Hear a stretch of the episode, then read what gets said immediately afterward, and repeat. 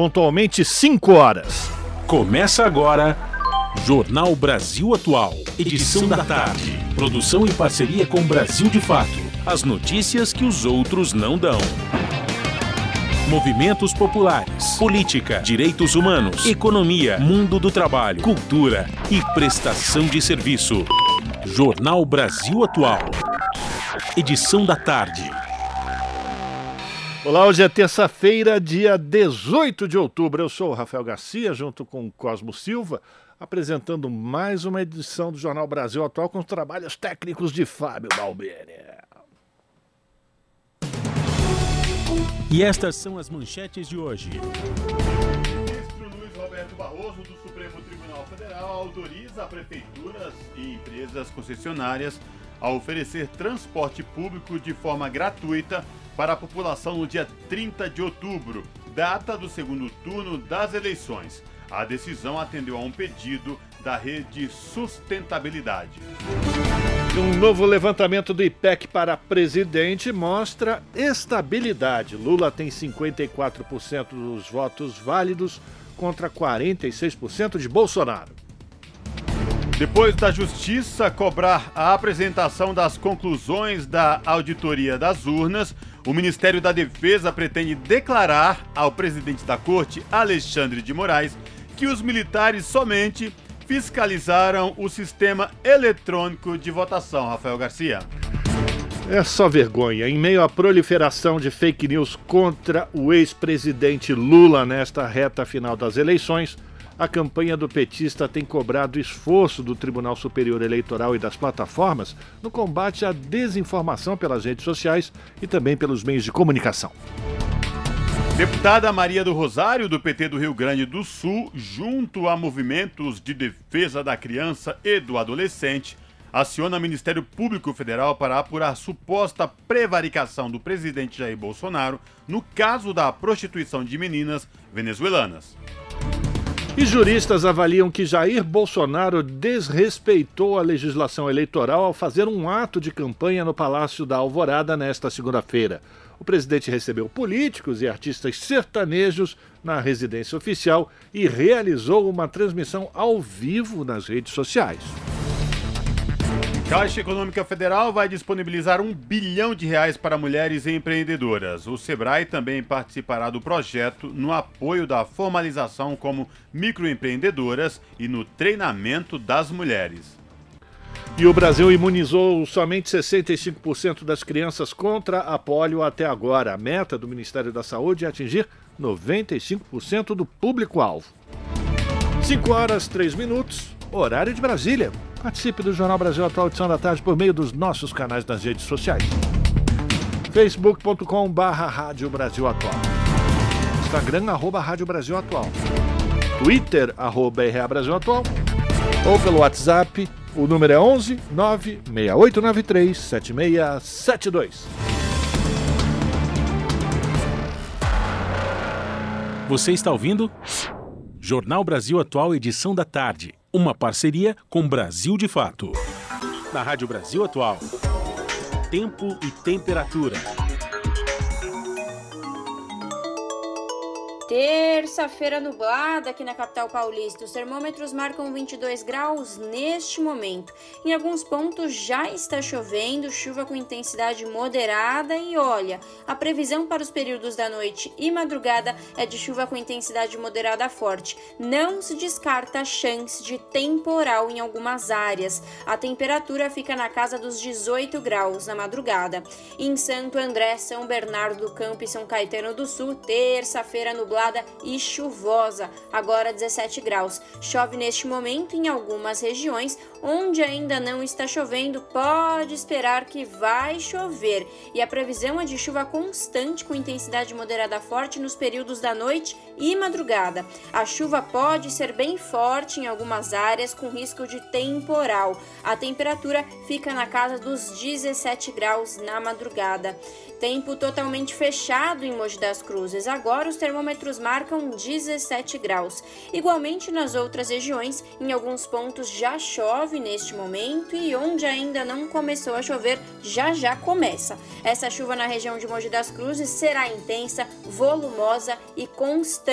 Tem previsão de chuva para os períodos da noite e madrugada. A temperatura não muda e fica na casa dos 17 graus durante o período da madrugada. E em Sorocaba, região do interior de São Paulo, a tarde desta terça-feira também é de tempo totalmente nublado, agora 21 graus.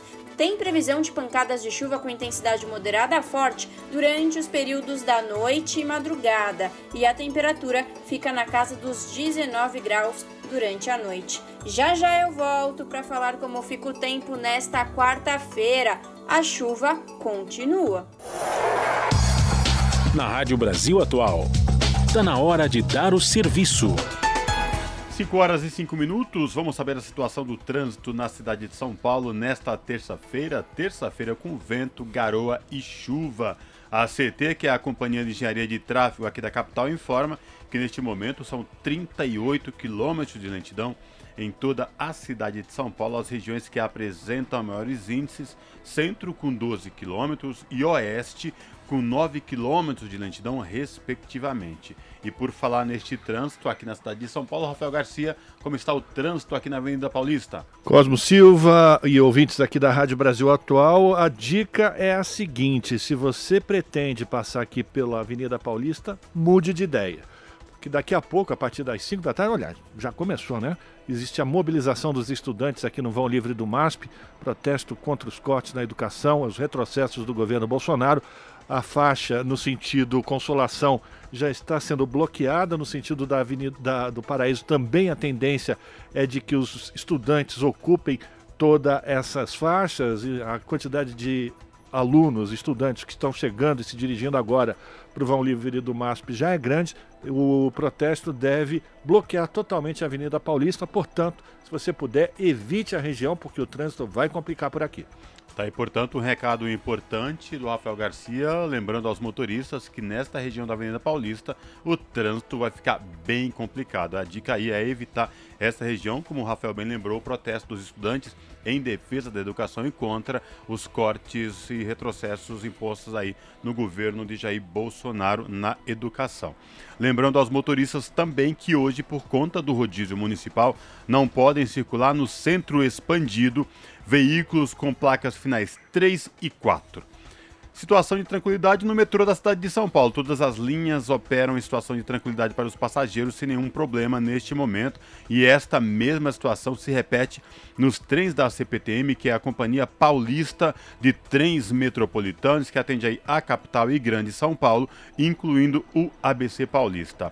Situação de tranquilidade também e boa visibilidade nas duas rodovias que ligam a capital à Baixada Santista, rodovia Anchieta e rodovia dos Imigrantes. A Ecovias, que é a concessionária que administra o sistema Anchieta Imigrantes, informa que tanto para descer como subir pelas duas rodovias o trânsito é tranquilo, com boa visibilidade no trecho de serra. Aqui é o Léo Cavalcante e eu tô aqui na Rádio Brasil Atual. As notícias que as outras não dão e as músicas que as outras não tocam. As notícias que as outras não dão e as músicas que as outras não tocam. Rádio Brasil Atual 98.9 FM. Rádio Brasil Atual 98.9 FM. Jornal Brasil Atual. Edição da tarde. 5 horas 9 minutos. Prefeituras e empresas concessionárias estão autorizadas a oferecer transporte público de forma gratuita para a população no domingo, dia 30 de outubro, data do segundo turno das eleições. A decisão é do ministro Luiz Roberto Barroso, do Supremo Tribunal Federal, que atendeu a um pedido de esclarecimento da rede sustentabilidade. As administrações municipais e as companhias de trem, metrô e ônibus, ônibus poderão assim garantir transporte de graça para que os eleitores possam votar sem com isso correr o risco de serem acusadas de crime eleitoral ou de improbidade. Barroso frisou em sua decisão que o voto é uma garantia constitucional e que por isso não deve haver qualquer discriminação de eleitores por sua posição política Todos devem ter assegurado o transporte gratuito onde lhe for adotado. O magistrado já tinha determinado no primeiro turno que as empresas mantivessem o serviço de transportes em níveis normais, sob pena de os gestores responderem por crime de responsabilidade em caso de cumprimento. Agora fica aqui a dica para o prefeito da cidade de São Paulo liberar o transporte público nesse domingo, dia 30, e o governador do estado, o metrô e a CPTM, na é verdade. 5 horas e 10 minutos, aqui no Jornal da Rádio Brasil Atual, edição da tarde, a gente continua repercutindo o cenário eleitoral para presidente da República e também governadores do estado, porque novo levantamento do IPEC para presidente mostra estabilidade. Lula tem 54% dos votos válidos contra 46% de Bolsonaro. A pesquisa ouviu 3.008 eleitores em todo o país entre a última terça-feira, dia 11, e esta segunda. Os detalhes com Felipe Mendes, do Brasil de Fato. O ex-presidente Luiz Inácio Lula da Silva, do PT, segue na liderança da disputa contra Jair Bolsonaro, do PL, no segundo turno das eleições presidenciais, segundo pesquisa divulgada nesta segunda-feira, dia 17, pelo IPEC, antigo IBOP. O petista tem 50% das intenções de voto contra 43% do atual presidente. Brancos e nulos somam 5% e 2% não responderam. Quando levados em conta os votos válidos, ou seja, sem contar os votos nulos, em branco ou eleitores indecisos, Lula tem 54%, enquanto Bolsonaro soma 46%. A margem de erro é de dois pontos percentuais, para mais ou para menos. Este foi o terceiro levantamento feito pelo IPEC após a votação do primeiro turno. As duas pesquisas anteriores mostraram Lula em vantagem. Em 5 de outubro, os números foram Lula com 51%, Bolsonaro com 43%. No dia 10 de outubro, a estabilidade foi confirmada. Lula tinha 51% e Bolsonaro 42%. A pesquisa divulgada nesta segunda foi contratada pela TV Globo e o IPEC ouviu 3.008 pessoas de todo o país. As entrevistas, realizadas de maneira presencial, foram feitas entre a última terça-feira, dia 11, e esta segunda. O código de registro no Tribunal Superior Eleitoral é BR 02707 de 2022. Do Rio de Janeiro, da Rádio Brasil de Fato, com informações da redação, locução Felipe Mendes. E o presidente da Câmara, Arthur Lira, pretende analisar hoje a urgência para acelerar a votação do projeto para pressionar os institutos de pesquisa. A base governista tem pressa na votação do projeto contra esses institutos. O líder do governo na Câmara, o Ricardo Barros, apresentou um projeto de lei que altera o Código Eleitoral para criminalizar a publicação de pesquisas com dados acima da margem de erro em relação ao resultado oficial apurado nas urnas. A punição seria válida para os levantamentos divulgados até 15 dias antes das eleições. Outra proposta em discussão é o projeto de lei do vice-líder do governo, que é o deputado Sanderson. O projeto proíbe a divulgação de pesquisas nos 15 dias que antecedem a eleição. A previsão de dois, a previsão de dois a cinco anos de reclusão e multa de 53 mil a 100 mil reais para quem descumprir a regra. A oposição é contrária à análise dessas propostas. O líder do Partido dos Trabalhadores, deputado Reginaldo Lopes, considera que já existem normas adequadas para a publicação de pesquisas eleitorais. Segundo ele, o foco da fiscalização deve ser apenas quanto ao uso de metodologias corretas para medir a intenção de voto dos eleitores. São 5 horas e 13 minutos. Moro saiu do governo acusando Bolsonaro. Depois de acusações e xingamentos mútuos, os dois apareceram lado a lado no debate da Band. Os detalhes com Caroline Oliveira, do Brasil de Fato. No debate realizado na TV Bandeirantes neste domingo, dia 16, o candidato à reeleição Jair Bolsonaro, do PL, escolheu como assessores dentro do estúdio seu filho Carlos Bolsonaro e seu ex-ministro da Justiça, Sérgio Moro. O ex-juiz também apareceu ao lado do presidente na entrevista coletiva concedida a veículos de imprensa ao fim do encontro. O ex-procurador Deltan Dallagnol também assistiu ao debate no estúdio da emissora em São Paulo, convidado por Bolsonaro. A reaproximação entre Bolsonaro e os lavajatistas se deu durante a campanha do primeiro turno. Há mais de dois anos, houve um rompimento ruidoso no qual Moro apontou que o ex-chefe teria trocado o comando da Polícia Federal para proteger aliados e familiares. Em 24 de abril de 2020, o ex-juiz se desligou da gestão acusando Jair Bolsonaro. Ah, eu, infelizmente, não tenho como persistir com o compromisso que assumi eh, sem que eu tenha condições de trabalho, sem que eu tenha condições de preservar a autonomia da Polícia Federal para realizar os seus trabalhos, ou sendo forçado a sinalizar uma concordância com uma interferência política na Polícia Federal o ex-magistrado ainda acusou indiretamente Bolsonaro de falsidade ideológica, afirmando não ter assinado o decreto de exoneração do diretor-geral demitido Maurício Valeixo. Para Bolsonaro, Moro era, em suas palavras, traíra e mentiroso. Em 31 de março, após a Polícia Federal ter encerrado o inquérito motivado pelas denúncias de Sérgio Moro, em relação à alegada interferência na própria PF, Bolsonaro fez afirmações desabonadoras sobre o seu ex-ministro. As supostas diferenças entre eles, contudo, foram aparentemente resolvidas. Bolsonaro, inclusive, revelou em 6 de outubro que ligou para Moro, afirmando que ambos apagaram o passado. Moro condenou Lula a nove anos e seis meses de prisão por corrupção passiva e lavagem de dinheiro em 2017, em caso relacionado a um triplex do Guarujá, em São Paulo. Em março de 2021, o Supremo Tribunal Federal anulou as condenações de Lula no âmbito da Lava Jato por considerar Moro parcial. De São Paulo, da Rádio Brasil de Fato, com informações da redação, Caroline Oliveira. E juristas avaliam que Jair Bolsonaro desrespeitou a legislação eleitoral ao fazer um ato de campanha no Palácio da Alvorada ontem. Bolsonaro recebeu políticos e artistas sertanejos na residência oficial e realizou uma transmissão ao vivo pelas redes sociais.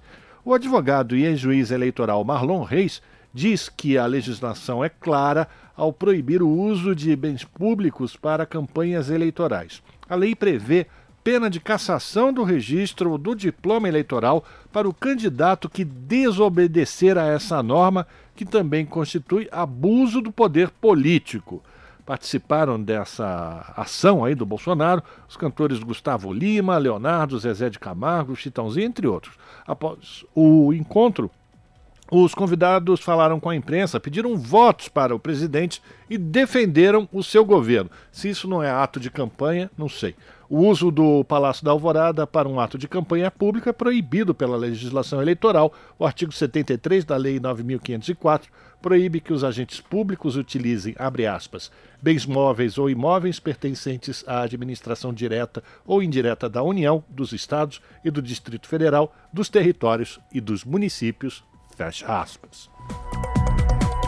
5 horas e 17 minutos e depois de ser cobrado pela Justiça, o Ministério da Defesa vai se basear em uma resolução do próprio Tribunal Superior Eleitoral para dizer que não cabe às entidades fiscalizadoras a realização de auditorias das urnas eletrônicas. A pasta pretende declarar ao presidente da Corte, Alexandre de Moraes, que os militares não fizeram auditoria das urnas, mas somente fiscalizaram o sistema eletrônico de votação. A resposta será dada depois de o TSE determinar nesta terça-feira ao Ministério da Defesa a apresentação em 48 horas de uma cópia de documentos sobre eventual auditoria das urnas eletrônicas. Moraes também mandou o Ministério informar a fonte de recursos usados para o procedimento. No pedido da rede, a sigla disse que o presidente desacredita o sistema eleitoral e envolve as Forças Armadas na questão. São 5 horas e 18 minutos e agora a gente vai conhecer a agenda dos presidenciáveis. Lula participa do Flow Podcast, Bolsonaro no Rio de Janeiro e Minas Gerais. O ex-presidente participou ainda de encontro virtual com comunicadores da campanha. Bolsonaro visita três cidades. Quem traz os detalhes é Lucas Weber, do Brasil de Fato. Há 12 dias da votação do segundo turno das eleições presidenciais, o ex-presidente Luiz Inácio Lula da Silva, do PT, tem um dia de agenda focada na internet. Nessa terça-feira, dia 18, ele participa do Flow, um dos podcasts mais ouvidos pelo país. Enquanto isso, Jair Bolsonaro do PL viaja para atividades em municípios dos estados do Rio de Janeiro e Minas Gerais. A agenda de Lula começou com um encontro virtual com comunicadores da campanha. A atividade reuniu jornalistas, radialistas, youtubers, artistas gráficos e outros profissionais da área de comunicação. Além de Lula, participaram outras lideranças políticas, como os deputados federais eleitos Guilherme Boulos, do PSOL de São Paulo, André Janones, do Avante de Minas, e a senadora Simone Tebet, do MDB do Mato Grosso do Sul terceira colocada no primeiro turno das eleições presidenciais. Durante o encontro, Lula debateu com os aliados e comunicadores estratégias para buscar a confirmação da vitória no segundo turno. O ex-presidente destacou a necessidade de propor soluções para os problemas do país. A expectativa agora é para a participação do Lula no Flow, um dos podcasts mais ouvidos do país. O ex-presidente confirmou presença e vai conversar com a equipe do programa às 7 horas da noite desta terça-feira. A participação de Lula em programas do tipo tem gerado grande repercussão. Desde o ano passado, quando o encontro dele com o rapper Mano Brown no Mano a Mano foi o podcast mais ouvido do Spotify no ano. O presidente Jair Bolsonaro tem agenda de campanha em municípios de dois estados nesta terça. Pela manhã, participou de atividades da campanha em São Gonçalo, cidade na região metropolitana da capital fluminense. À tarde, Bolsonaro vai a Juiz de Fora, em Minas Gerais, cidade onde foi atingido por uma facada durante a campanha eleitoral de 2018. Na sequência, viaja para outra cidade mineira, Montes Claros, onde tem encontro com prefeitos que o apoiam e fará um comício. Da Rádio Brasil de Fato, com informações da redação em São Paulo, locução Lucas Weber. Jornal Brasil Atual, edição da tarde, são 5 horas e 21 minutos. A deputada Maria do Rosário, do PT Gaúcho, junto a movimentos de defesa da criança e do adolescente, acionou o Ministério Público Federal para apurar suposta prevaricação do presidente Jair Bolsonaro no caso da prostituição de meninas venezuelanas citadas pelo presidente durante entrevista na última sexta-feira. A representação pede a investigação sobre a ação do presidente ao tomar conhecimento do suposto caso de exploração sexual e o motivo de não ter apresentado os fatos a autoridades. Caso seja comprovada as falas do chefe do executivo, a deputada indica o crime de prevaricação. O documento também pede que uma suposta visita da primeira-dama Michele Bolsonaro e da ex-ministra Damaris Alves à comunidade citada por Bolsonaro seja evitada.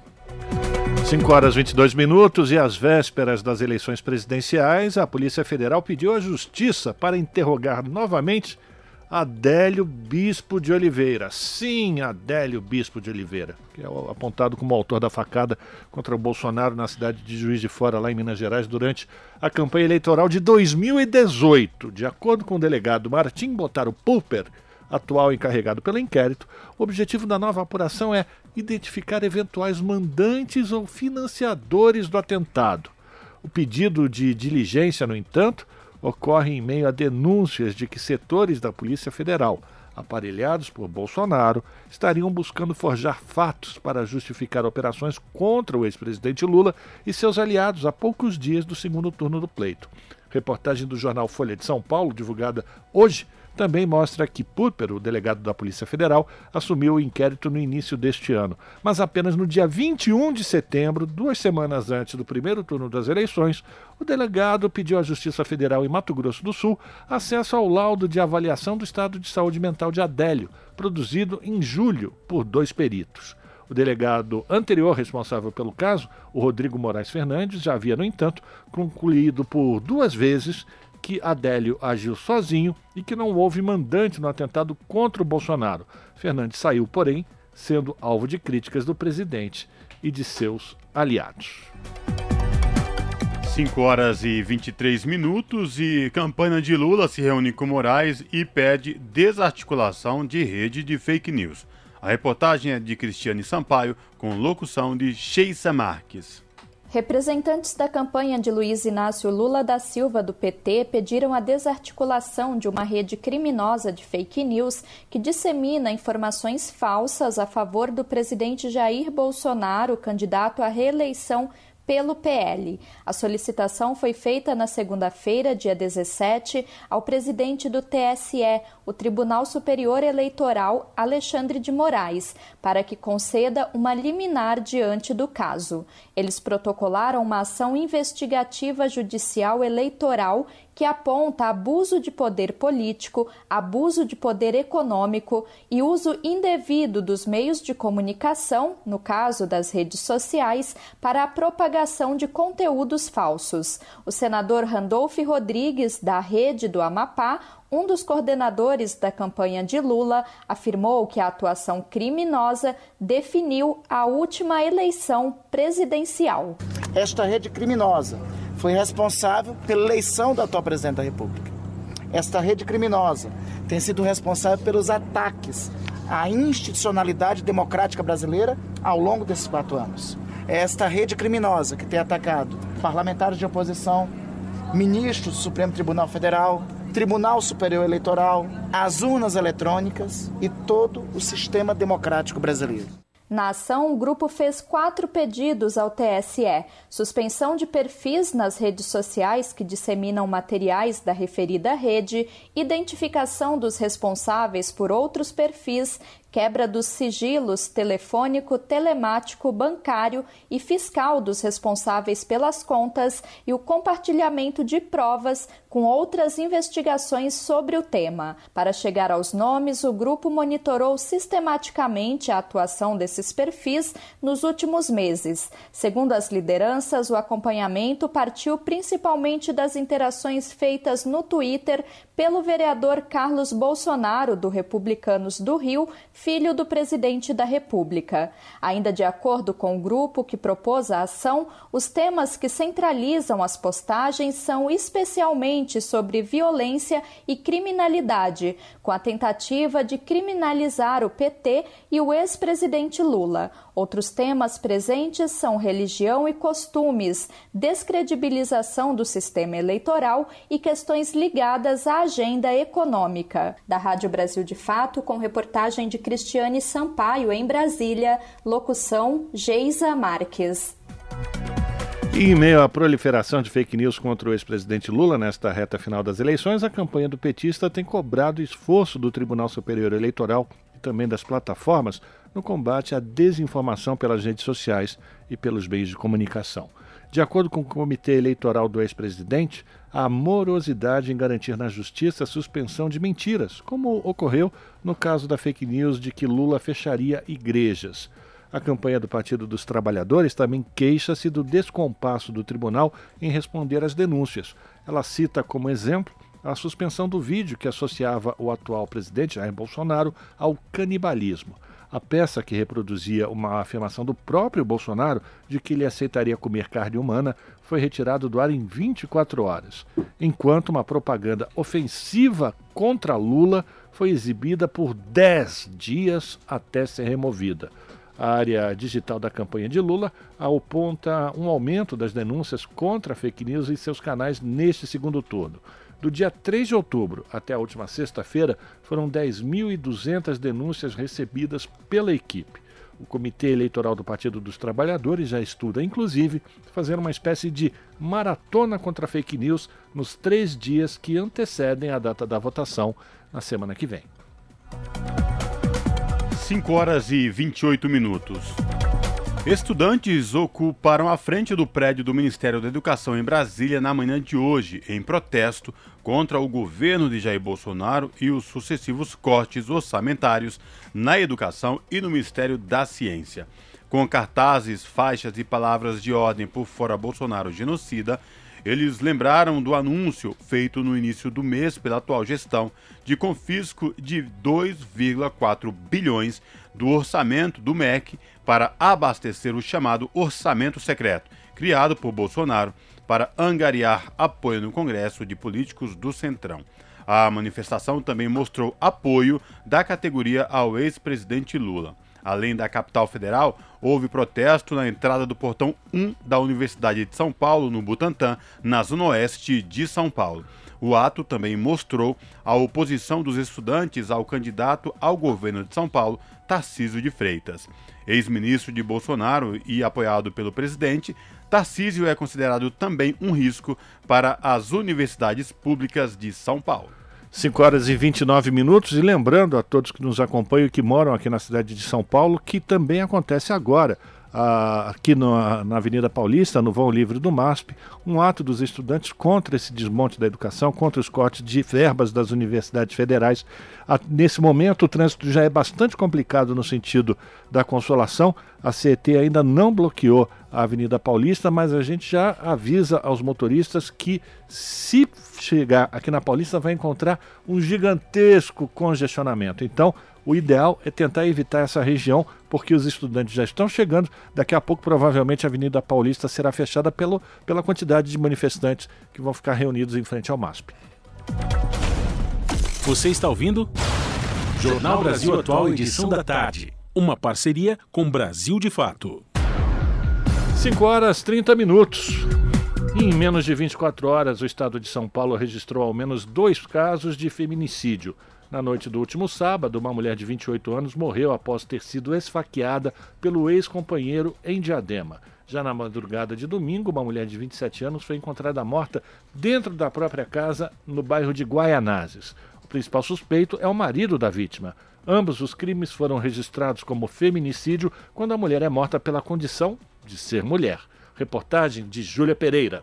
Na noite de sábado, uma mulher de 28 anos foi esfaqueada e morta pelo ex-companheiro no bairro de Serraria, em Diadema, na Grande São Paulo. O homem que a acompanhava também foi morto. Após o crime, o ex-companheiro da vítima tirou a própria vida. Poucas horas depois, na madrugada de domingo, uma mulher foi morta dentro da própria casa em Guaianazes, na Zona Leste. O corpo de Ana Carolina da Silva Santos foi encontrado pela mãe, Adriana da Silva. O principal suspeito é o marido da vítima, Fernando Fernandes dos Santos, que fugiu após cometer o crime. Ambos os casos foram registrados nos distritos policiais como feminicídio ou seja, quando uma mulher é morta pela condição de ser mulher. Esse tipo de crime registrou uma pequena queda no ano passado, mas os números permanecem altos. Segundo o Anuário Brasileiro de Segurança Pública, entre 2020 e 2021,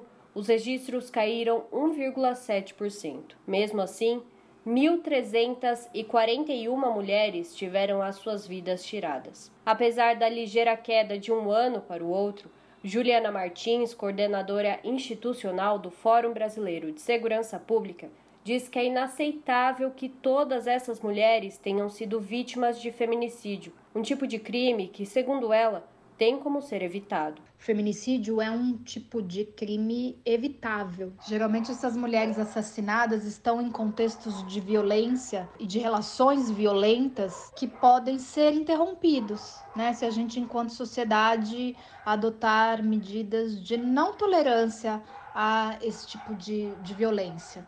Né? A maior parte dos autores de feminicídios são pessoas, são companheiros ou ex-companheiros dessas mulheres né? Ou seja, pessoas com quem ela tem ou teve algum tipo de vínculo afetivo e de confiança. Enquanto os casos de feminicídio registraram uma pequena queda no ano passado, outros tipos de violência contra a mulher cresceram no país, conforme aponta o Anuário Brasileiro de Segurança Pública. De 2020 para 2021, as agressões por violência doméstica cresceram 0,6%. Os casos de ameaça cresceram 3,3%, e o número de chamados ao 190 foi 4% maior. Mesmo assim, o cenário não tem sido suficiente para que o governo Bolsonaro fortaleça as políticas de proteção às vítimas. Pelo contrário, ao longo dos últimos quatro anos, o presidente da República cortou em 90% a verba voltada ao enfrentamento de tais violências. Em 2020,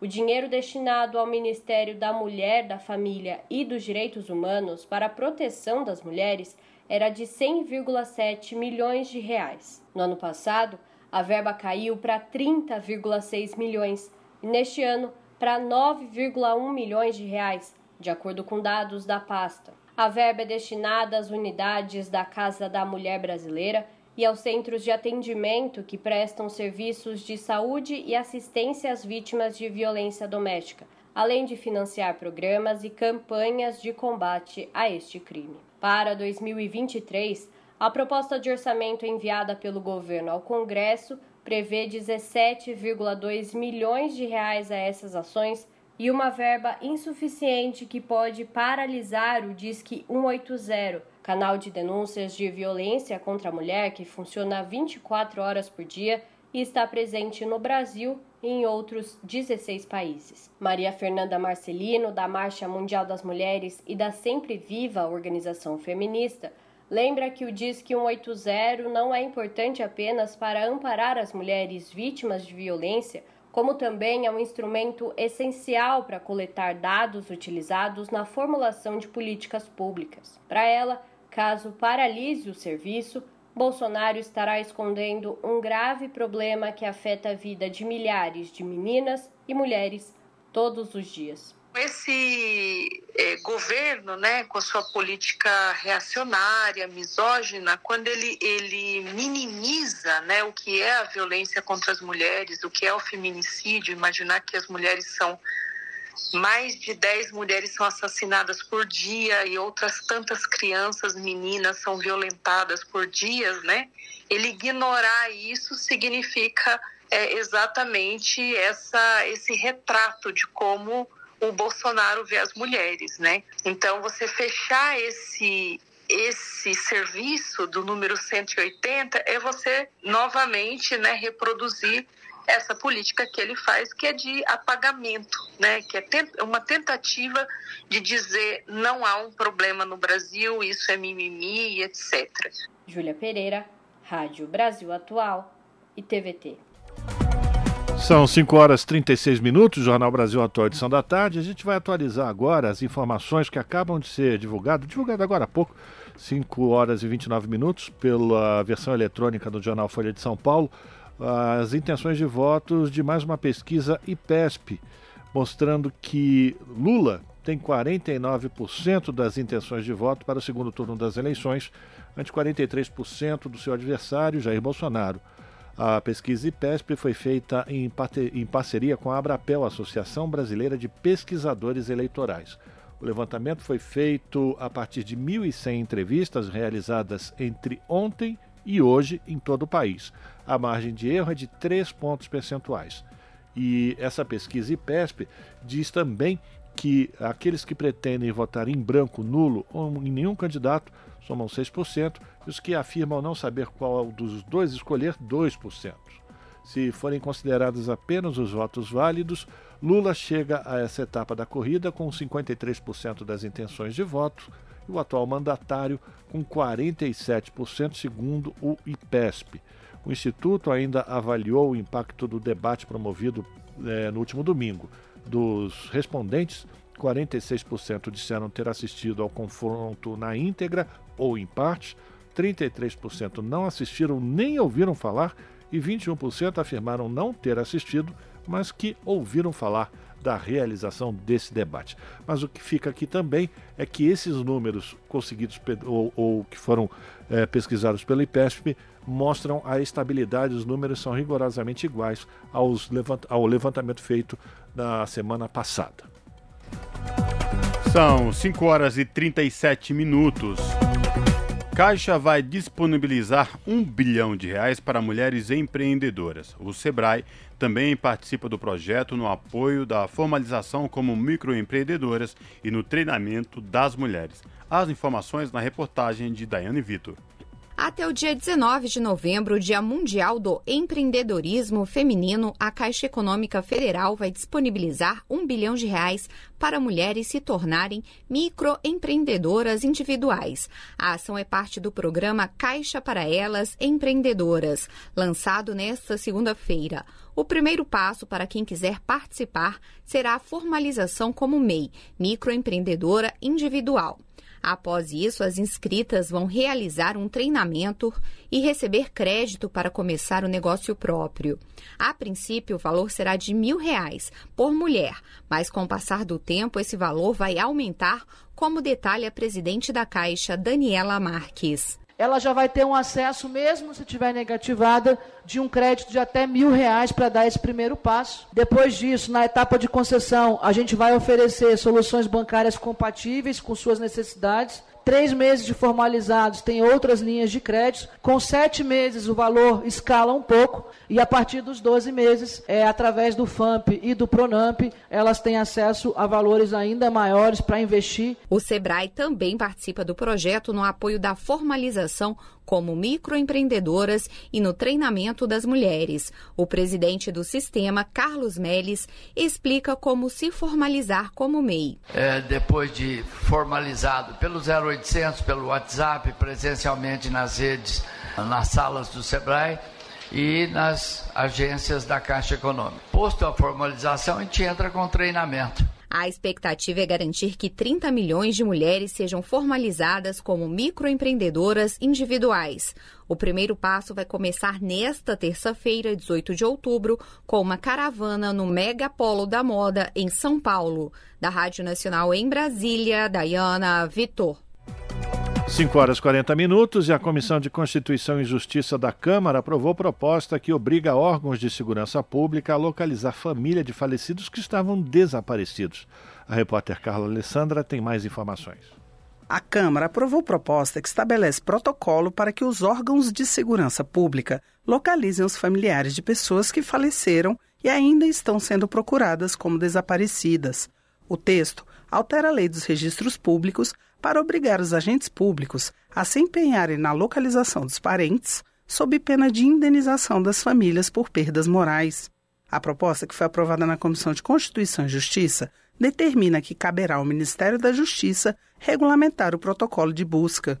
O autor da proposta, deputado Benes Leocádio, do União do Rio Grande do Norte, lembrou que os órgãos estatais têm total condição de localizar os parentes através dos registros do falecido, e essa obrigatoriedade vai fazer com que as famílias possam fazer um sepultamento digno ou realizar cerimônias litúrgicas. Entendo que seja possível a gente ter não só essas informações, mas o dever, a obrigação de cumprirmos um protocolo e vencidos essas etapas, aí sim pudesse sepultar e deixar os registros para que se algum familiar amanhã venha poder localizar ou tomar conhecimento desse fato. Benes Leocádio lembrou que por falta de quem identifique, muitas vezes a pessoa falecida é enterrada como indigente causando grande dor à família, que fica sem notícias de seu ente querido.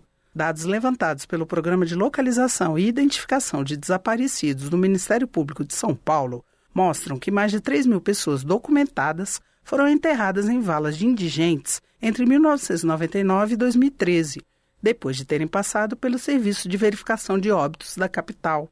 O programa constatou que os serviços públicos encarregados de lidar com desaparecimentos eram muito ruins e muitas pessoas que constavam como desaparecidas já estavam mortas havia muito tempo. Da Rádio Câmara de Brasília, Carla Alessandra.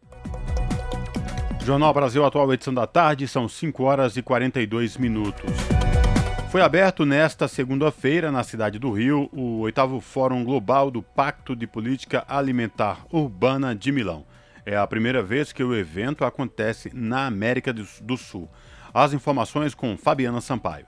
Patrocinado pela Prefeitura Carioca, o fórum reúne até quarta-feira mais de 500 delegados, prefeitos e representantes de 162 cidades do mundo, com o tema Comida para nutrir a justiça climática, soluções alimentares urbanas para um mundo mais justo. O fórum, que é um acordo internacional de prefeitos, vai anunciar os vencedores do Prêmio Pacto de Milão 2022 e os esforços feitos pelas cidades para a produção sustentável e distribuição justa de alimentos. Na cerimônia de abertura, o diretor do Instituto Fome Zero, José Graziano da Silva, lembrou que o Brasil voltou ao mapa da fome da ONU, mesmo sendo um dos maiores exportadores de alimentos do mundo. Dados da FAO, Organização das Nações Unidas para a Alimentação e Agricultura, relativos ao período de 2019 a 2021, revelam que mais de 61 milhões de brasileiros enfrentaram algum grau de insegurança alimentar. Do total, mais de 15 milhões estavam em situação de insegurança alimentar grave. Graziano também citou vários problemas envolvidos na produção de alimentos no país.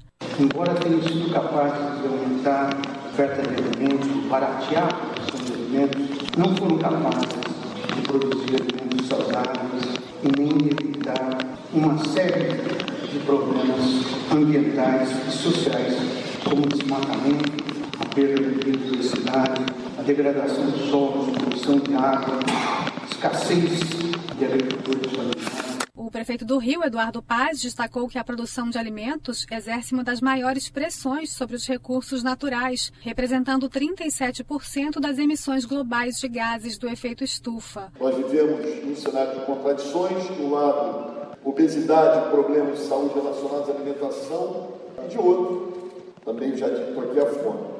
Acelerar a transição para dietas saudáveis e sustentáveis é uma das ações mais impactantes para garantir justiça climática. Com dietas saudáveis e sustentáveis, somente os países do G20 podem reduzir quase 20% de suas emissões. Para Valber Frutuoso, pesquisador da Fiocruz, a produção sustentável de alimentos deve caminhar junto com políticas públicas integradas. Entender os sistemas alimentares sustentáveis deve ser através da promoção em conjunto de políticas para o meio ambiente, políticas de saúde, políticas de transporte, de mobilidade e também de energia. Dada a diversidade de cada território, esses esforços exigirão que as instituições sejam fortes tanto no seu nível local, nacional e global, de modo que as cidades e os seus cidadãos possam promover mudanças sistêmicas no sistema alimentar urbano. A experiência da capital fluminense com programas como Horta Carioca, o Prato Feito Carioca e Hortas Escolares será apresentada ao público durante o evento. O fórum acontece na Cidade das Artes, na Barra da Tijuca, zona oeste do Rio. Da Rádio Nacional no Rio de Janeiro, Fabiana Sampaio. Você está ouvindo? Jornal Brasil Atual, edição da tarde. Uma parceria com Brasil de Fato. Agora às 5 horas e 46 minutos. E a ONU, a Organização das Nações Unidas, revela retrocessos na saúde de mulheres, crianças e adolescentes. Novos dados lançados na Cúpula Mundial da Saúde, na cidade de Berlim, na Alemanha, mostram que Covid-19, conflito e crises climáticas pioram as perspectivas da infância e da adolescência e nos direitos das mulheres. De Nova York, quem traz mais detalhes é a repórter Ana Paula Loureiro, da ONU News. Um novo relatório da ONU mostra que, globalmente, a saúde de mulheres e crianças sofreu com os impactos do conflito, da pandemia de Covid-19 e das mudanças climáticas. Os dados apresentados mostram uma regressão crítica em praticamente todas as principais medidas de bem-estar infantil e muitos indicadores chaves dos Objetivos de Desenvolvimento Sustentável. Desde o último relatório, publicado em 2020, Insegurança Alimentar, Fome, Casamento Infantil, Riscos de Violência por Parceiros Íntimos, Depressão e Ansiedade na Adolescência aumentaram. No ano passado, cerca de 25 milhões de crianças não receberam vacinas, 6 milhões a mais do que em 2019, aumentando o risco de contrair doenças mortais e debilitantes. Milhões de alunos perderam aulas durante a pandemia, muitos por mais de um ano. Cerca de 80% das crianças em 104 países e territórios tiveram perda de aprendizado devido ao fechamento das escolas. Desde o início da pandemia, 10 milhões e meio de crianças perderam um pai, mãe ou cuidador para a Covid-19. O estudo mostra que crianças e adolescentes enfrentam chances variadas de levar uma vida saudável simplesmente por causa de onde nasceram, a exposição a conflitos e a situação financeira de suas famílias. Uma criança em um país de baixa renda, por exemplo, tem uma expectativa média de vida de cerca de 63 anos. Já em um país de alta renda, esse número sobe para 80. Essa grande lacuna de sobrevida mudou pouco nos últimos anos. Da ONU News em Nova York, Ana Paula Loureiro. São 5 horas e 48 minutos. A abertura de vagas e cursos de medicina no país foi tema de uma audiência pública no Supremo Tribunal Federal nesta segunda-feira. Os participantes discutiram a obrigatoriedade do chamamento público para autorização de novos, novos cursos. As informações com Gabriel Brum. A medida foi estabelecida em 2013 na lei do programa Mais Médicos e está sendo questionada em duas ações no STF, relatadas pelo ministro Gilmar Mendes, que promoveu o debate. O chamamento público serve para selecionar uma organização da sociedade civil para a realização de projetos de interesse público.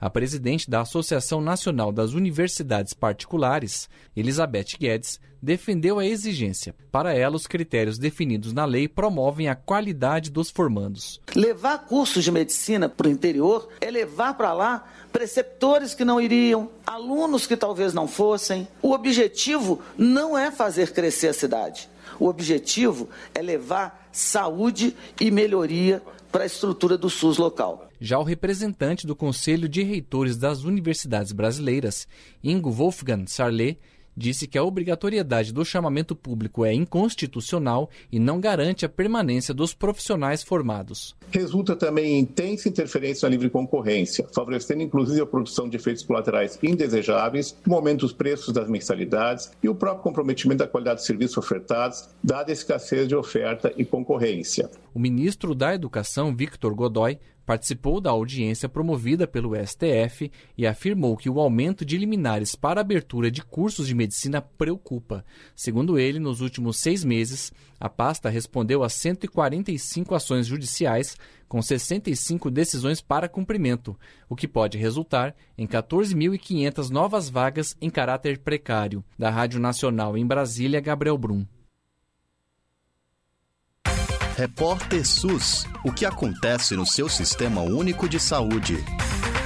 Um estudo que teve a participação da Fiocruz de Pernambuco aponta para possível infecção pelo vírus da varíola dos macacos, o monkeypox, por meio de superfícies infectadas. A pesquisa traz o caso de duas enfermeiras que desenvolveram a doença depois de cinco dias que fizeram a coleta de material e diagnóstico de varíola dos macacos na casa de um paciente. De acordo com o estudo, as trabalhadoras utilizaram todos os equipamentos de proteção, com exceção das luvas, enquanto estavam no quarto do paciente aplicando um questionário.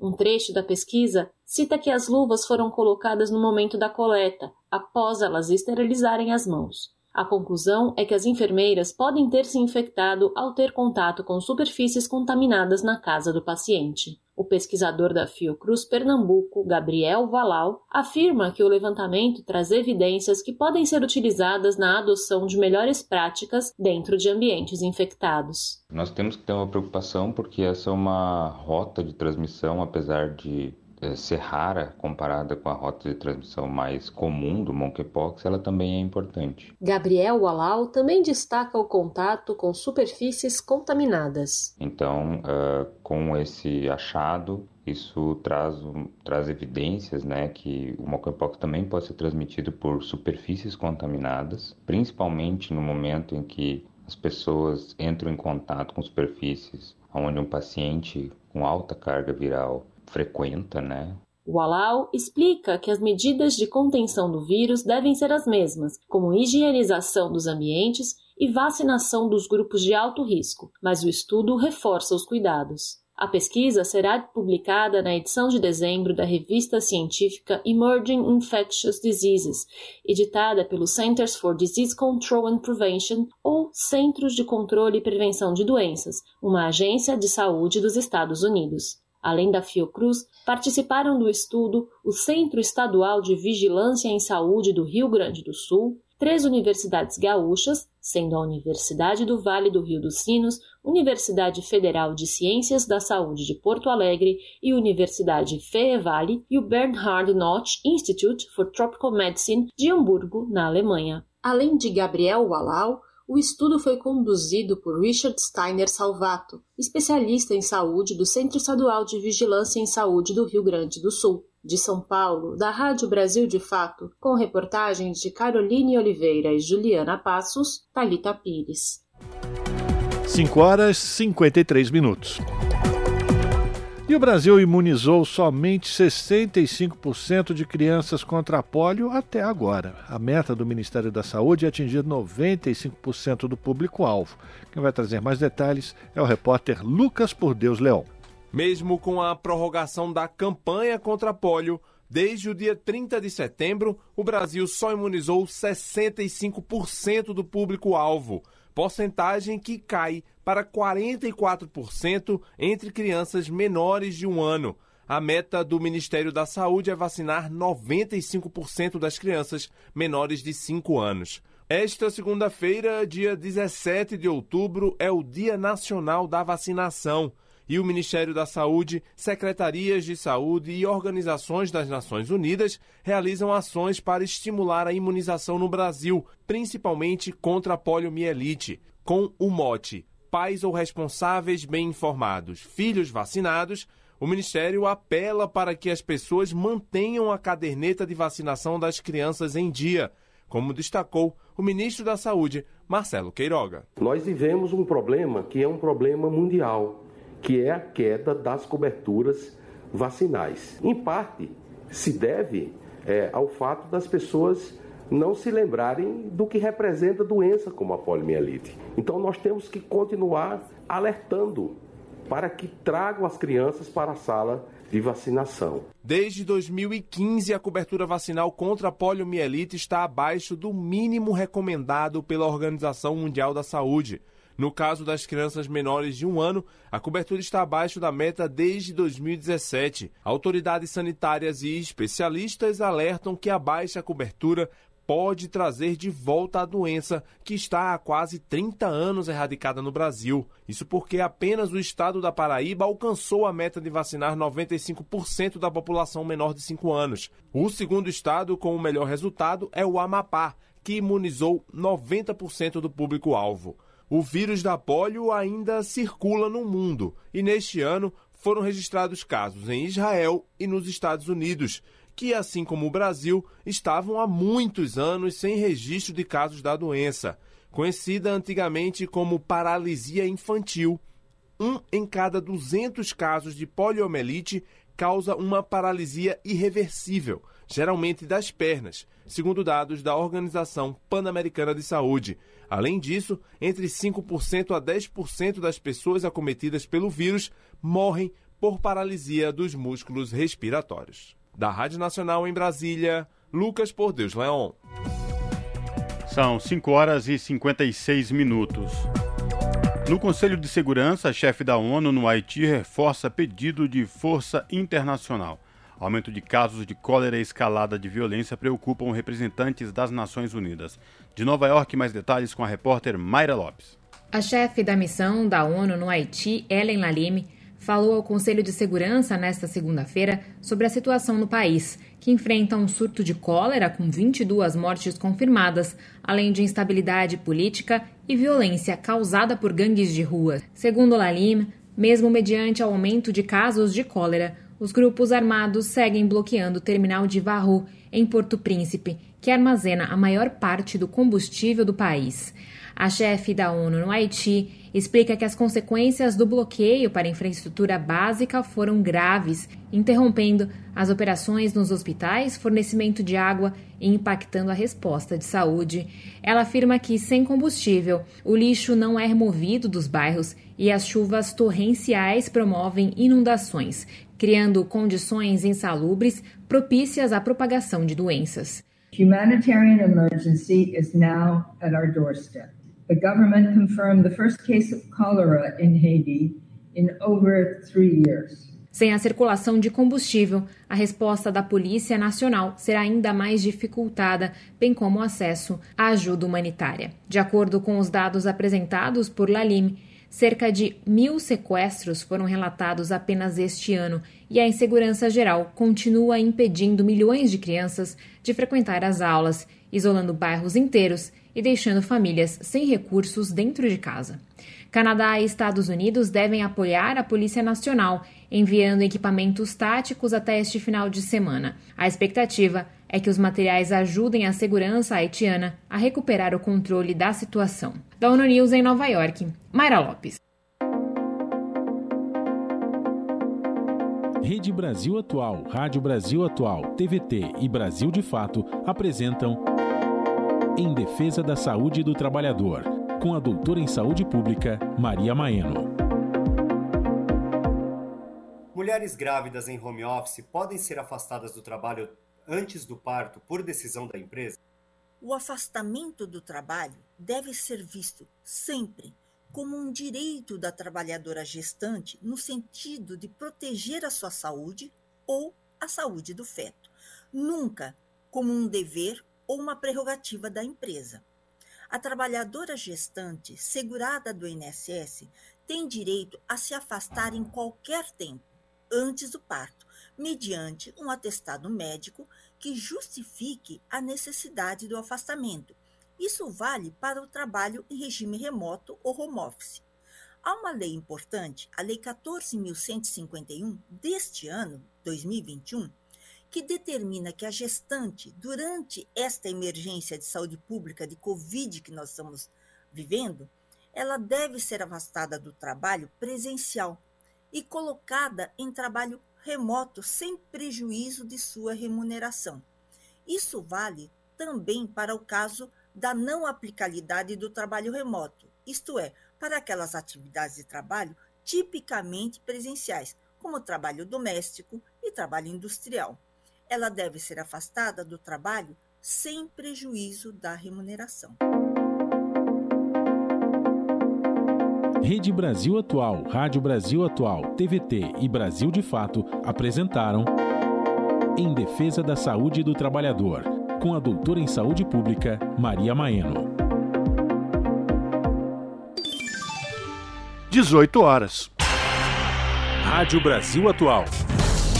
Para sugestões e comentários, entre em contato conosco por e-mail redação@jornalbrasilatual.com.br ou WhatsApp DDD 11 96893 7672. Acompanhe a nossa programação também pelo site redebrasilatual.com.br.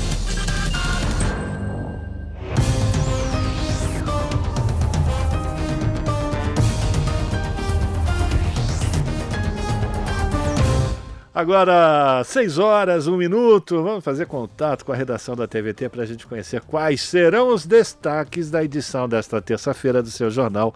Você sabe, começa pontualmente às 7 da noite pelo canal 44.1 digital, que tem o sinal aberto para toda a região metropolitana de São Paulo e também para quem estiver pela internet no canal da TVT no YouTube, youtube.com/redetvt. Quem vai trazer os detalhes e os destaques da edição desta terça-feira é a apresentadora Ana Flávia Quitério. Olá, Ana, boa noite. Diga aí os destaques de hoje. Olá, Rafa e Cosmo, uma excelente noite a vocês e a todos os ouvintes da Rádio Brasil Atual. E vamos aos destaques desta terça-feira aqui no seu jornal. Mais de 4.500 profissionais da saúde morreram nos dois primeiros anos da pandemia de Covid-19 no Brasil. Entre eles, mais de 3 mil trabalhadoras e trabalhadores que não tinham equipamentos de proteção individual e nem carteira assinada. Para vocês terem uma ideia do que eu estou falando, do total de profissionais né, da saúde que morreram entre esses dois anos, 2020 e 2021, na época da pandemia do auge, 70% eram auxiliares e técnicos de enfermagem 25% enfermeiros e 5% médicos. A cada 10 vítimas, 8 eram mulheres. Vamos falar também, mais de 80% das empresas do estado de São Paulo não cumprem a lei de cotas, que as obriga a contratar até 5% de pessoas com deficiência. Os dados são do Núcleo de Pesquisa de Trabalho e Pessoas com Deficiência do Centro de Estudos da Unicamp. E para encerrar aqui os nossos destaques, estudantes e professores de todo o país fizeram hoje protestos contra cortes propostos pelo governo Bolsonaro na educação e na ciência, que foram setores bastante prejudicados por esse governo. Em São Paulo, nós acompanhamos a manifestação que aconteceu na Avenida Paulista e quem traz todos os detalhes é o nosso repórter João Miyagi, que esteve lá e conversou com os estudantes, né, com as pessoas que estavam participando desse, participando desse ato. Bom, esses foram os destaques de hoje aqui do seu jornal, mas não se esqueçam, pontualmente às sete da noite, vocês acompanham mais notícias e informações completas. Bom programa, Cosmo e Rafa. Beijão grande para todo mundo. Eu aguardo vocês. Até lá. Jornal Brasil Atual. edição da tarde. Uma parceria com Brasil de Fato. Há mais de 20 anos, o Nordeste é governado pelo PT de Lula e Dilma ou por aliados do PT. Onde é morrem mais crianças de fome no Nordeste? Onde é que tem mais crianças saindo da escola no Nordeste? Ô Lula, vocês governaram o Nordeste por décadas. Onde é que tem mais analfabeto no Nordeste? Onde é que tem mais desemprego no Nordeste? Lula, por que você não mudou essa situação? Nós nascemos para ser o mais pobre em tudo. Lula, a culpa é sua. Coligação PLPP e Republicanos. Hoje, muitas crianças brasileiras têm na merenda da escola a única refeição do dia. Bolsonaro cortou verbas da educação e deixou apenas 36 centavos para a merenda escolar de cada aluno. 36 centavos. Só alguém muito desumano para fazer isso com as nossas crianças. É isso aí. É bom não falar não, não falar muito não, fica quieto. A crueldade que vitimou o Brasil nos últimos quatro anos não pode governar São Paulo. Bolsonaro e Tarcísio. Aqui não. Coligação Juntos por São Paulo. Tarcísio me leva, me leva que eu te quero, me leva, me leva que o futuro nos espera. Tarcísio é 10 e com ele eu vou. Tarcísio me leva,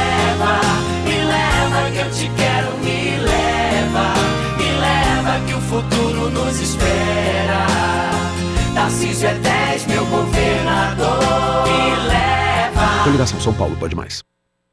As notícias que os outros não dão. Jornal Brasil Atual. Edição da tarde. Uma parceria com Brasil de Fato. São 6 horas e 5 minutos. Matemática e suas aplicações podem representar 15% do PIB de um país. Quem explica como isso é possível é a repórter Tâmara Freire, da Rádio Nacional, no Rio de Janeiro. Alguns países desenvolvidos já fizeram a conta e descobriram que devem 15 a 18% do seu produto interno bruto à matemática e suas diversas aplicações. No Brasil, isso poderia representar pelo menos 1 trilhão e 300 bilhões de reais, graças a avanços em áreas como engenharia, informática, aviação e até farmacêutica. De que maneira a gente chega lá? O diretor-presidente do INPA, o Instituto de Matemática Pura e Aplicada, Marcelo Viana, tem uma ideia. Como é que a gente bota a mão nessa mina? A gente precisa de pessoas, precisa de jovens, sobretudo, que se sintam à vontade com a matemática, para quem a matemática seja um instrumento, uma aliada e não um bicho-papão. A matemática tem um potencial enorme de aplicações. Nós estamos usando um celular que não existiria se não fosse pelos avanços da matemática no século XX. À noite assistimos as notícias na TV, a TV moderna, a TV contemporânea não existiria sem matemática. Uma parte do papel do INPE é ajudar a criar um gosto pela matemática que do qual o país carece muito, mostrando para o público em geral, para todo mundo, que uma matemática pode ser prazerosa, pode ser agradável, pode ser útil também. E o INPA também tem alguns planos para ajudar nisso. O principal instituto dedicado à matemática no Brasil e uma referência internacional completou 70 anos no último dia 15 de outubro. Ligado ao Ministério da Ciência e Tecnologia, Atualmente oferece cursos de mestrado e doutorado e programas de pós-doc, além de cursos livres e formação para professores. Mas a partir do ano que vem terá uma graduação em matemática, em parceria com a Prefeitura do Rio de Janeiro, recebendo de 100 a 120 alunos por ano. O INPA também é responsável pela Olimpíada Brasileira de Matemática, que todos os anos aplica provas e distribui medalhas a milhões de estudantes Brasil afora com o objetivo de despertar talentos. Este ano, a Olimpíada passou a ter também uma edição Mirim para identificar essas aptidões nas crianças mais novas. Como tantos, Viana acredita que a valorização dos professores é essencial para o melhor preparo dos alunos. É, a única certeza absoluta que eu tenho é que a peça-chave desse processo é o professor, e toda a política pública deve ser centrada em torno da valorização do professor, valorização como é, contrapartida à capacitação do professor. Distinguir, criar mecanismos de incentivo ao professor para que desempenhe melhor e para que se capacite melhor. Pelo Instituto já passaram diversos alunos que começaram a trilhar o caminho da matemática depois de participar de uma Olimpíada. O mais célebre deles é Arthur Ávila, que começou o mestrado no INPA antes mesmo de terminar o ensino médio e em 2014 foi o primeiro brasileiro a ganhar uma medalha Fields, a maior honraria mundial da matemática, por suas pesquisas em sistemas dinâmicos. Da Rádio Nacional no Rio de Janeiro, Tamara Freire. 6 horas 8 minutos. E as escolas brasileiras são desiguais quanto à infraestrutura para garantir a educação de qualidade. É o que apontou uma audiência realizada no Senado na subcomissão temporária para o acompanhamento da, da educação na pandemia. Quem vai trazer mais informações é a repórter Iara Farias Borges. Em sua 18ª audiência pública, a Subcomissão Temporária para Acompanhamento da Educação na Pandemia continuou a discutir a infraestrutura das escolas do país para garantir o pleno direito à educação. Segundo a professora do Departamento de Planejamento e Administração Escolar da Universidade Federal do Paraná, Gabriela Schneider, as escolas brasileiras são desiguais, uma vez que as condições físicas de cada uma delas oferecem oportunidades diferentes de acesso à educação. Gabriela Schneider disse que a pandemia trouxe à luz problemas que existiam, mas que eram desconsiderados, como a falta de água potável e de energia. Sem defender a padronização das escolas, ela ressaltou a necessidade de investimentos federais para se ter infraestrutura escolar mais igualitária. É importante a garantia de uma infraestrutura adequada. Uma infraestrutura adequada é aquela que tem sala de aula, que tem biblioteca, que tem espaço para brincadeira, que tem luz, que tem internet, que tem água, né? Que tem banheiro, que tem espaços para que os estudantes e as suas famílias ou qualquer pessoa com necessidade especial ou público da educação especial possa se locomover. Infelizmente, a gente percebe que isso não é garantido para todas as escolas brasileiras. O presidente da União dos Conselhos Municipais de Educação, Manuel Humberto de Lima, defendeu acompanhamento da realidade das escolas. Aprofundarmos realmente sobre a verdadeira ação dessa, dessa fiscalização que os conselhos podem fazer em loco, com muito mais assim levantamento específico. Nós vamos trabalhar de uma forma intensiva nesse acompanhamento da infraestrutura. Os dados apresentados na audiência serão encaminhados aos conselhos de educação e outras entidades, comunicou o presidente da subcomissão, senador Flávio Arnes, do Podemos do Paraná. É muito importante compartilhar também todo o material da infraestrutura né, com os municípios, com os conselhos municipais de educação, com a Undime. Faremos isso também com o Conselho Nacional de Secretários Estaduais de Educação, também com os conselhos estaduais de educação, para que eles tomem conhecimento. As apresentações também ficarão disponíveis no site da subcomissão, que é vinculada à Comissão de Educação, para, segundo Arnes, apontar caminhos para a atuação do colegiado, bem como do parlamento. Da Rádio Senado, Yara Farias Borges. Você está ouvindo? Jornal Brasil Atual, edição da tarde uma parceria com Brasil de Fato. Te aproxega, vivente. Comece agora o Alimento é Saúde.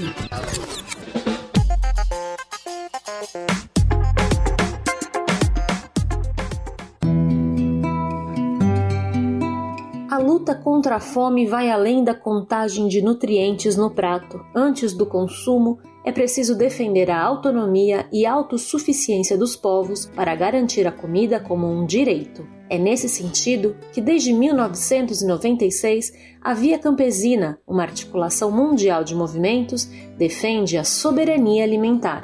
Para Elisabetta Recini, do Observatório de Políticas de Segurança Alimentar e Nutrição da Universidade de Brasília, essa disputa encara as políticas neoliberais que historicamente favorecem a constituição de verdadeiros impérios alimentares pelo mundo. A gente tem desafios muito importantes, né?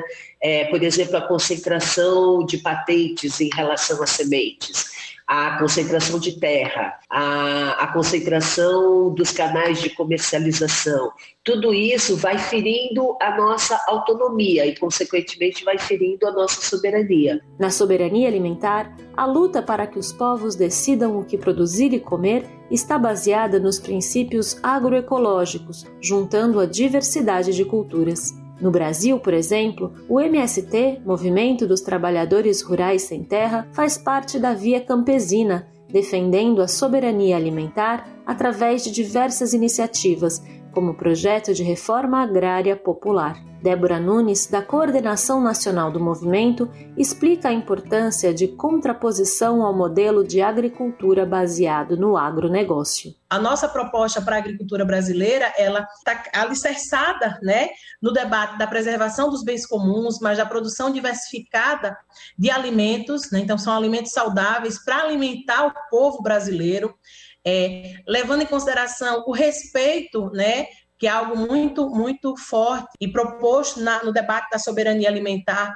que é respeitando os, a cultura, né, a cultura alimentar desse povo. Por outro lado, entre a fome mundial e os lucros globais, as bandeiras da soberania alimentar permanecem encontrando desafios nos espaços de decisão política. Para a Via Campesina, em 2021, a última edição da Cúpula de Sistemas Alimentares da ONU deixou de cumprir a sua função de luta contra a fome.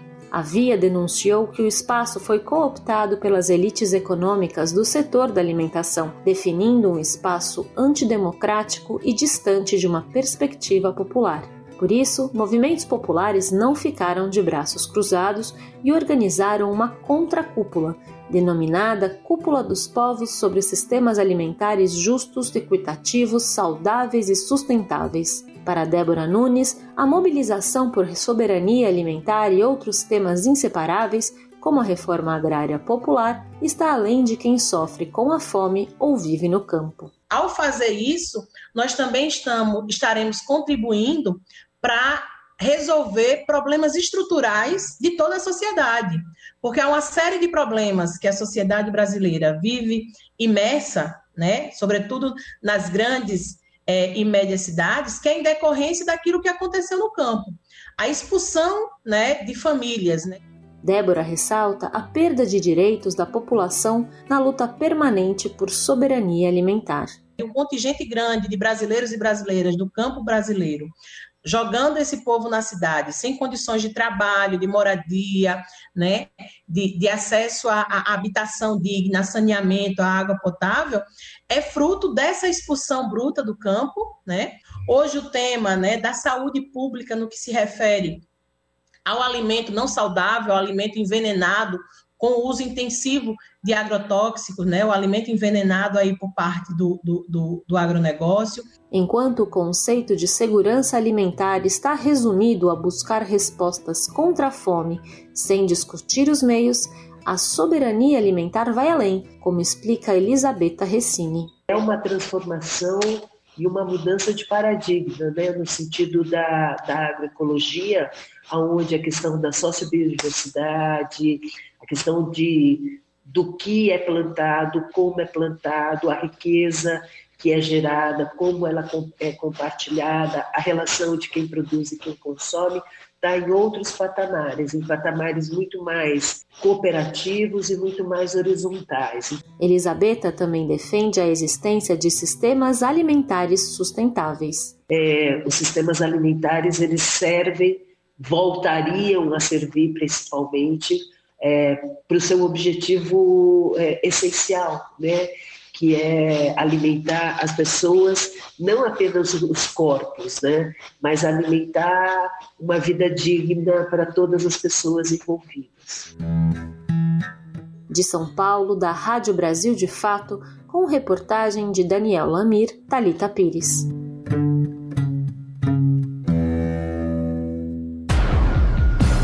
Jornal Brasil Atual, edição da tarde, são 6 horas e 17 minutos. Entre os dias 20 e 23 de outubro acontece na Biblioteca Mário de Andrade o Campeonato de Slam São Paulo, que vai garantir cinco vagas para a final nacional, que será realizado em dezembro no Rio de Janeiro. Serão 44 poetas representando comunidades de slams de todo o estado de São Paulo pelo título estadual. A entrada é gratuita e o evento é aberto a todos. Confira os detalhes com Larissa Bora. Pela primeira vez presencial, acontece na próxima quinta-feira e vai até domingo o Campeonato Estadual de Poetry Slam do Brasil.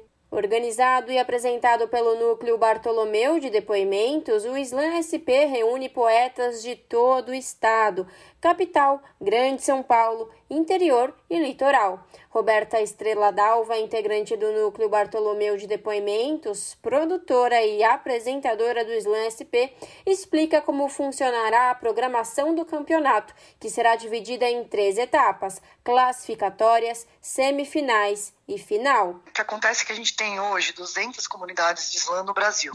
50 delas estão em São Paulo. A gente vai ter dessas 50, 45 participando, então todas essas comunidades vão fazendo os seus slams durante o ano e cada uma delas faz uma final e manda um representante. Cada uma dessas 45 comunidades que participam esse ano manda um representante e aí a gente tem uma classificatória, uma semifinal e a final. As classificatórias, quinta e sexta, sábado tem as semifinais e domingo a grande final. De cada um tá fazendo as suas seletivas, então tem o Slam SP, tem o Slam MG, tem o Slam Conexões, que é no Rio Grande do Sul, tem o Slam na Bahia, tem o Slam. Cada estado do Brasil que tem Slam faz o seu estadual e tira seus representantes. E aí e manda para o Slam BR. O slammer conhecido como Santos Drummond está na cena desde 2018 e desde lá já ganhou algumas batalhas. Para ele, esse convívio com a arte, cultura e poesia abre diferentes portas para os jovens periféricos. Acho que é um lugar da juventude também, né? Um lugar que a, que a juventude vem se identificando para conseguir, conseguir resistir a tudo isso, né? Porque acho que é tudo muito voltado para que a gente esteja que a gente esteja morto, que a gente não valorize as nossas origens, nossos traços. É, isso enquanto pessoas negras e periféricas mesmo. E acho que o Islã ele vem, pra, vem justamente nessa dessa necessidade de empoderamento, dessa necessidade de falar tudo aquilo que está engasgado dentro da gente, né? Então acho que o Islã é uma grande porta de entrada, assim, para coisas muito boas na vida dos jovens, é, tanto relacionadas à arte quanto relacionadas a é, ancestralidade política e todas essas, essas essas questões que estão envolvidas aí nas, nas nossas palavras enquanto poetas. A organizadora do campeonato, Roberta Estrela Dalva, comenta que é a primeira vez que o projeto estará dentro de um equipamento público e em um lugar que tem um significado a mais, que é o espaço batizado com o nome da poeta negra Tula Pilar. Primeira vez a gente está fazendo no equipamento público.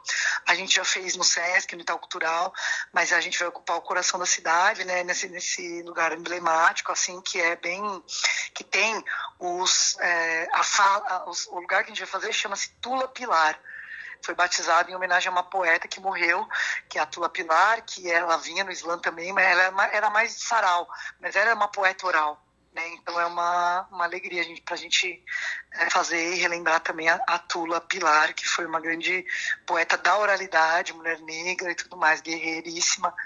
Então vai ser lindo. Os cinco ganhadores do Campeonato Paulista se juntam com os ganhadores dos campeonatos de outros estados para concorrer à final, que será em dezembro no Rio de Janeiro.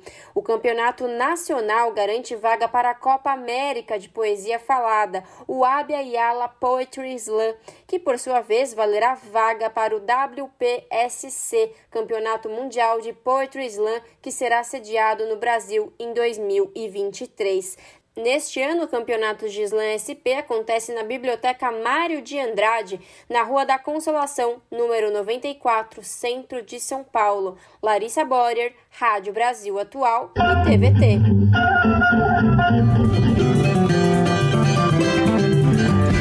Mosaico Cultural, uma produção Rádio Agência Brasil de Fato.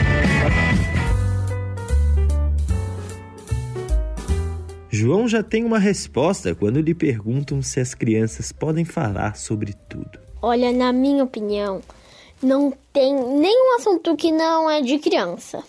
Realmente é horrível isso de achar que não falha isso na frente de criança, nananã, não sei o que, blá blá blá, mimimi. Eu acho isso ridículo. Com oito anos, ele ajuda a construir o Radinho BDF, um programa semanal do Brasil de Fato voltado às crianças e suas famílias. Oi, amigo, olá, amiga. Está começando mais uma edição do Radinho BDF, o podcast do Brasil de Fato. E hoje eu tô aqui no estúdio conversando com a Sofia. Tudo bem, Sofia? Sim. Durante os 30 minutos de programação, há de tudo um pouco. Brincadeiras, contação de histórias, receitas e informação importante para quem cuida dos pequenos e pequenas. Além de comandar o projeto, Camila participou da concepção do podcast, criado em abril de 2020, durante o isolamento social imposto pela pandemia do coronavírus. Então a gente idealizou um projeto que fosse um lugar que as crianças escutassem outras crianças, né, depois que elas estavam fora da escola, mas também que fosse um ponto de apoio para as famílias que estavam confinadas naquele momento, tanto para os cuidadores, mas também para as próprias escolas, ter um ponto de apoio de escuta conjunta, né, de ação entre as famílias, mas também de desenvolvimento de assuntos ali que eram tabus naquele momento. Então foi assim que o radinho foi pensado inicialmente, né? As edições abrem espaço para ouvir opiniões, análises e vivências das próprias crianças. Sofia, por exemplo, sugere para a próxima edição do Radinho falar sobre unicórnios. E ela garante que eles existem em todas as cores. É porque na internet, quando eu, quando eu escrevo unicórnio, quando meu pai mostra, deixa eu ver o unicórnio no celular, eu vejo assim algumas fotos de unicórnios reais. Sofia já participou de algumas edições e nos conta em que lugar prefere escutar o radinho. Eu ouço no rádio do carro e no rádio da, da cozinha. Sara é produtora do programa e também faz as entrevistas. A jornalista nos conta um pouco sobre os temas que busca abordar junto às crianças. São pautas que tratam principalmente dos direitos humanos e conquistas sociais a vacinação contra a Covid-19, é, falar sobre crianças que não se identificam com o gênero biológico com o qual elas nasceram.